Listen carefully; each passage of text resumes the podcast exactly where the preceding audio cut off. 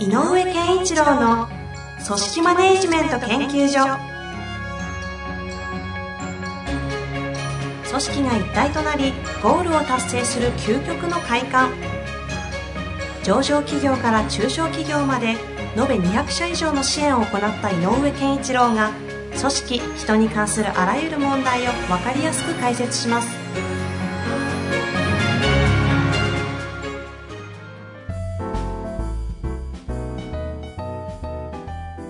こんにちは、遠藤和樹です。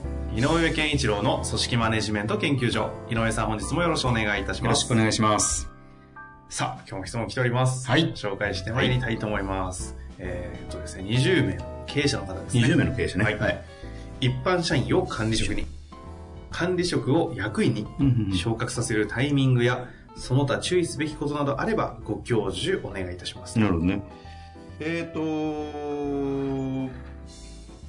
一般社員から管理職、管理職から役員。この方はそういう言い方をされてますけど、井上さん的にはこれをどう捉えるんですかね？まずは、はい。役員の方たちに。どうしてほしいのかっていうこと、管理職の人たちには何をしてほしいのかっていうことが、えーこの社長さん若干おぼろげでもいいけど、うんうんうん。なんかこう、えーどう考えてらっしゃいますか？っていうのは聞きたいとこですね。もし目の前に現れたとしたら。どうじゃなくて、この方がどう考えてるそうか。あのえどうして役員にしたいんですか？なんで役員が必要なんですか、うんうん。えーいると何が助かりますか？っていうようなことを聞いてみたいですね。その辺まの今の質問に答えてもらえるずわけですね。うん。でえっ、といややっぱりそろそろ20人っておっしゃってるのでいやもうそろそろちょっと拡大傾向を加速させたいんで、うんうん。僕ちょっと新しいこと行きたいんですよと、うんうん。で現今やってることに関してはその体制を作って、えーうまく回してほしいんだよねっていう思いであれば、っていうかまあその思いが強いんだろうと思うんですけどね実際まあ20名ぐらいだからはい。なんだかそういう岐路に立ちやすい人数規模なので、はいはい。えーそう思ってんじゃないかなと思う、うん。うんつまり自分が何もかもやってきたマネジメントをうん。分散したいと思ってらっしゃるんだろうなと、うんうん。まあ、そして、それ、ポロポロと優秀な方もうん育ってきたりしてるんでしょうね。そう。で、えっ、と、20、あの、うーん、100人ぐらいになってたら大丈夫なのかなと思う。まあ、100人が正確に100人っていう話じゃないけど、はい。ある程度の規模になった時にはいいけど、この規模だとどうかなって思うことが1個あるんですね。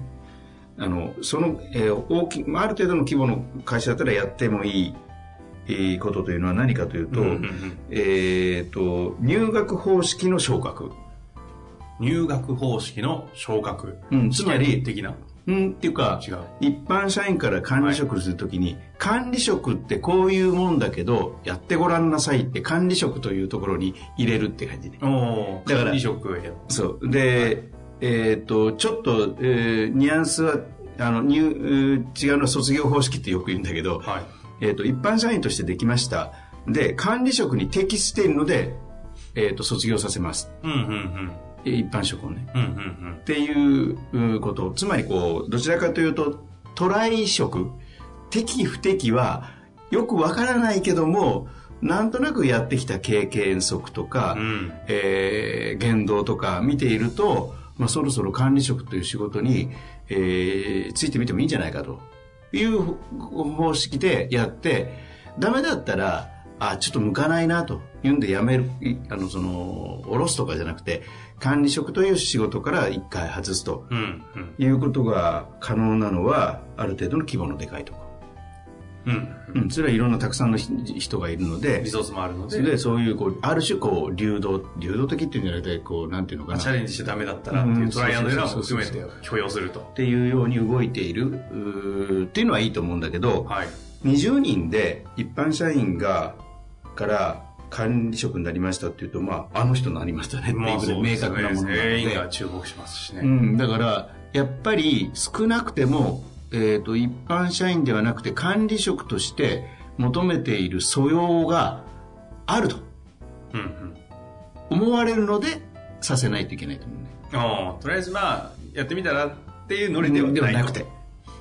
だから、一般社員のね、他の人たちと比べても、A さんは、ここができるから、これってやっぱり管理職にとっては必要な能力なんうんうんこれがあるから管理職として適格であろう度合いが高いとうん。いうことでするというような、これ役員も一緒だけど、うん。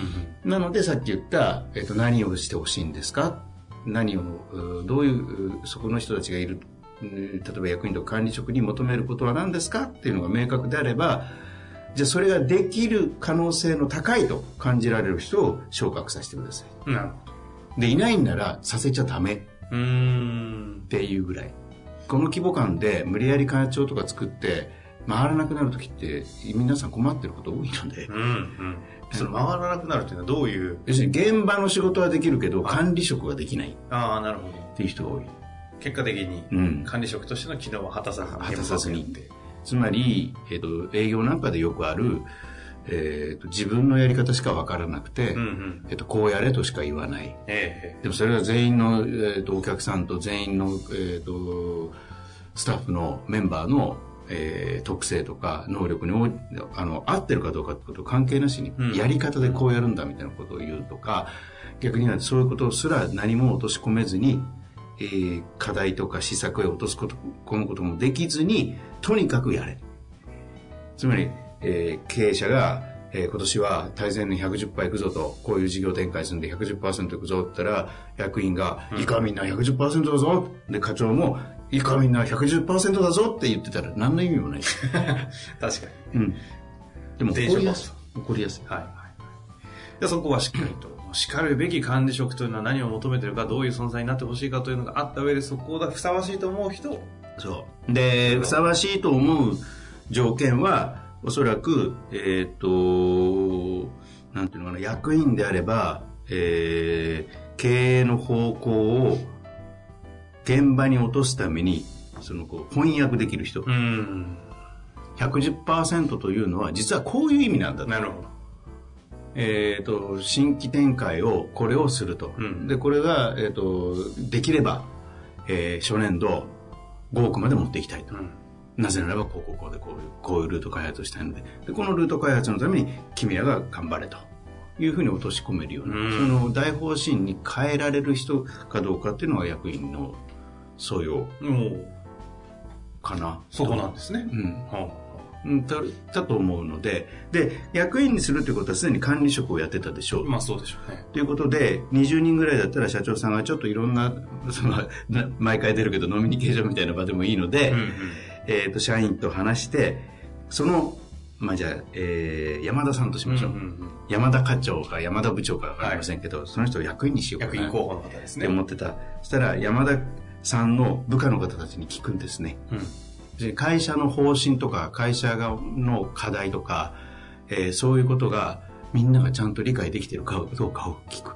ほつまり、管理職の経験があるので、うん管理職として、ちゃんとそういうふうに、えー会社の方針に従って、というか、こう、明確に部下の人たちに、う。浸透させられていっていいるかどうか、現場を調査して、チェックすると。うん。怖っ。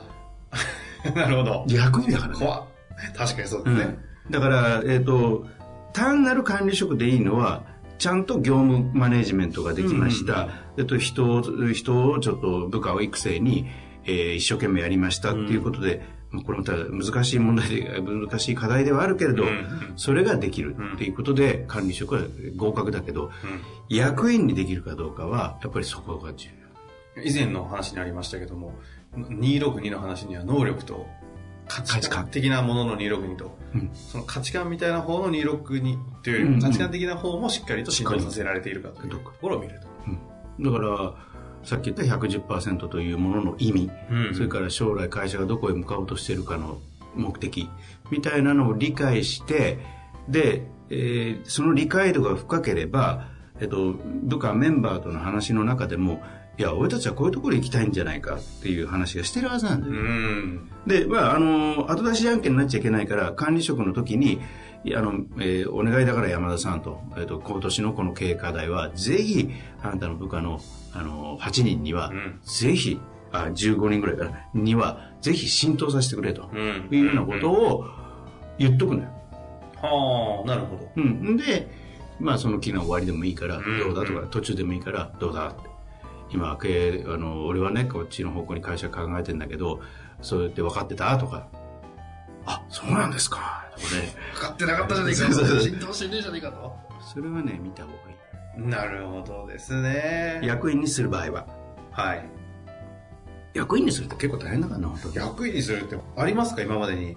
あ社長とかにこうコンサルとかをされてる中で、いやーなんとか君、なんとかさんを、ちょっと役員考えてんだけど、みたいな相談とか。ありましたよ。人事の相談ですよね、あります大きな。ここって、ね、相当なでっかい意思決定ですよね、経営者にとっては。うん。でもね、やっぱりその時に、あの、問題ないんじゃないかなって考えるのは、時は、やっぱり、えっ、と、やっぱりね、通常の管理職よりは、もう一段上のレベルで、解決力はないにしても、問題意識が高いんだよね。おーそっちなんですね。ん問題意識の方なんですか。うん、でも問題意識が高いってことは、何のための問題意識かというと、経営課題をよく理解してると一つの証拠だ。なるほど。自分たちの仕事の行くべき先はこうであるはずなんだから、これ今まずいよね、これっうん。ていう意識が、高い人ああ、そうやって見れるから井上さん見れるんですね。うんだからそれなるほど。それが高ければ、いやでも彼はちょっと、はい。でも具体的にそれを落とし込むアイディアがね、力不足だよねって言っても、うんうんうん。でも何何がしかの理由で、えー、と役員にするえーような時期と、それから、えー、とそれなりのポジションになってきてるんだろうから。なるほど。じゃあそれはダメだという要素じゃないですよねって話だね、うん。問題意識をしっかり持ってるよねと。で現場にいても、えー、といい加減になあなあなの仕事をせずにあ、うん。その問題意識があるからこれなんとかしなきゃっていう思いでうん。いる、いてくれる。で、これなんとかしなきゃっていう思いっていうのは、そこにこれについてを入れたら、なんとかしなきゃという機械は動くので、うんうんだからそのさっき言った経営課題を理解してるかどうかっていうことの一番の重要なポイントは、下がそれをちゃんと理解させてるというマネジメントとして一貫してやれてるかっていうことと、もう一個は本人自身がそれについて何とかしなきゃっていう、その何とかしなきゃというう意識が強いかどうか。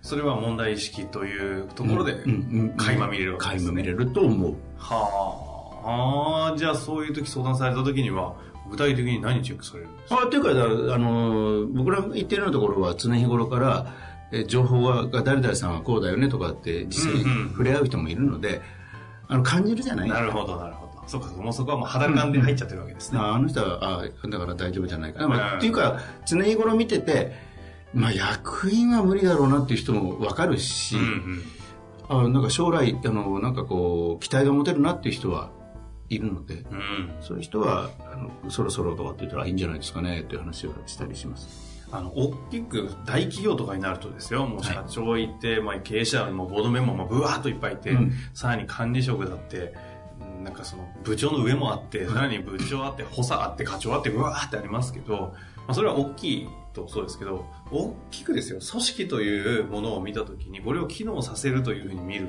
と、どういうふうに見てるんですか、さんは？だから、えっ、と、まあ、いろいろあるけれども、とにかく経営が掲げる課題を解決する、その問題もをえー解決するという目標を達成しなきゃいけないので、組織は。そこをね。はいそうですね。はい。ということは、達成するためには、えっ、と、やっぱりこう、上がしっかりとした方針を出す。で、それについて下が、だったらこうやってそこに向かいましょうというアイデアを生むっていうのが、えっ、と、どんな階層であろうと起きてなきゃいけない。なるほど、なるほど。あ、そうそうそう、まさにそれをお聞きしたかったんですよ。だからえっと上上が上と下という関係があったら、はいえっと上一番上は社長であって一番下が一般の社員かもしれないけどどこの階層をとペコンって引っ張りだとしても、うん上下で言えば上がこっちなんだよ向くのはっていうのは言っていて、うん下がいやだとしたらこうしましょうっていうこれが成立する、なるほど。どこくり抜いても。うんだからね大企業って派閥で人事が起こりやすいのよ置いてかれました。というと。つまり、例えば僕が、えー、と課長時代に遠藤さんが、えー社員で入ってきますと、うん遠藤君優秀だなと思ったので、うんなるほど僕がやってると、うんそういうことが関係性があったら、僕が今度部長になったら連れてくよね。うんうん。だって全然知らない人が来て、どうなんだろうっていうぐらいだったら、あ、あいつは大丈夫だからって気持ちがあれば、連れていくじゃん。うん、間違いないです。これよ。これが起きるのが大企業。ああ、そうやって派閥が生まれる。そうそう。だから、しょうがないんだよね。ああまあ上の方の実行を効率よくというか最適にするために、パワーパワーバランスとして必然的に生まれちゃってるだけなんですね。社長だってね、大企業の社長は、だいたい基本任期4年ぐらいでしょ、うんうん。とすると4年、4年間では、えっ、と、マイナス実績はありえないしできれば実績出したい。ただ、その、えっ、と、社長は方針を打ち出すわけだよ。うん。で、その方針に対して、だとしたらっていうのがすぐそばにいないと困るんだよ。確かえ、その方針ですか？ってに。言われても。そんなコミュニケーションを取ってる暇ないですもんね。ということになるんだと思うんだよねで、生え抜きが必要になってきたりするわけですね。だから、で、それなりに、えっ、と、それなりの人数が多いので、同じ実力を持ってるクラスの人は結構たくさんいる。うんうんでも、じゃあ、10人いる中で、なぜあの人が事業部長なのかっていうのは、社長が、ある意味使いやすい。その使いやすさって何かっていうと、自分が抱えている課題の良き理解者である。あ。そして解決者であると。だから。ということらしいです。で、まあ、で、あの、管理職で言えばね、はい。えっ、と、まあ、そこまで一般社員から管理職になるときは、そういうフィルターはちょっと難しいんで、でも、やっぱり、あのー、何としてもたやりつ、やり遂げようとするような、うん。い勢いがある人がやっぱり必要ですよね。うん。管理職には。なるほどですね。まあ、いいかっていう人じゃ困る。そこは見てあげてほしいですね。うん。なんか非常にシンプルに組織というものが見れた上で、はい。役職、役割というものがはい理解できたので、はい。今現状の整理にも、今後を考えるためにも、はい活かせるんじゃないでしょうか。はい。本日も貴重なお話ありがとうございました。ありがとうございます。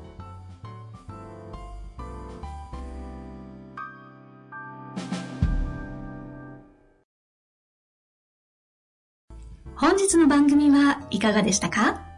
番組では井上健一郎への質問を受け付けております。ウェブ検索で人事明快と入力し、検索結果に出てくるオフィシャルウェブサイトにアクセス。その中のポッドキャストのバナーから質問フォームにご入力ください。また、オフィシャルウェブサイトでは無料メルマガや無料動画も配信中です。ぜひ遊びに来てくださいね。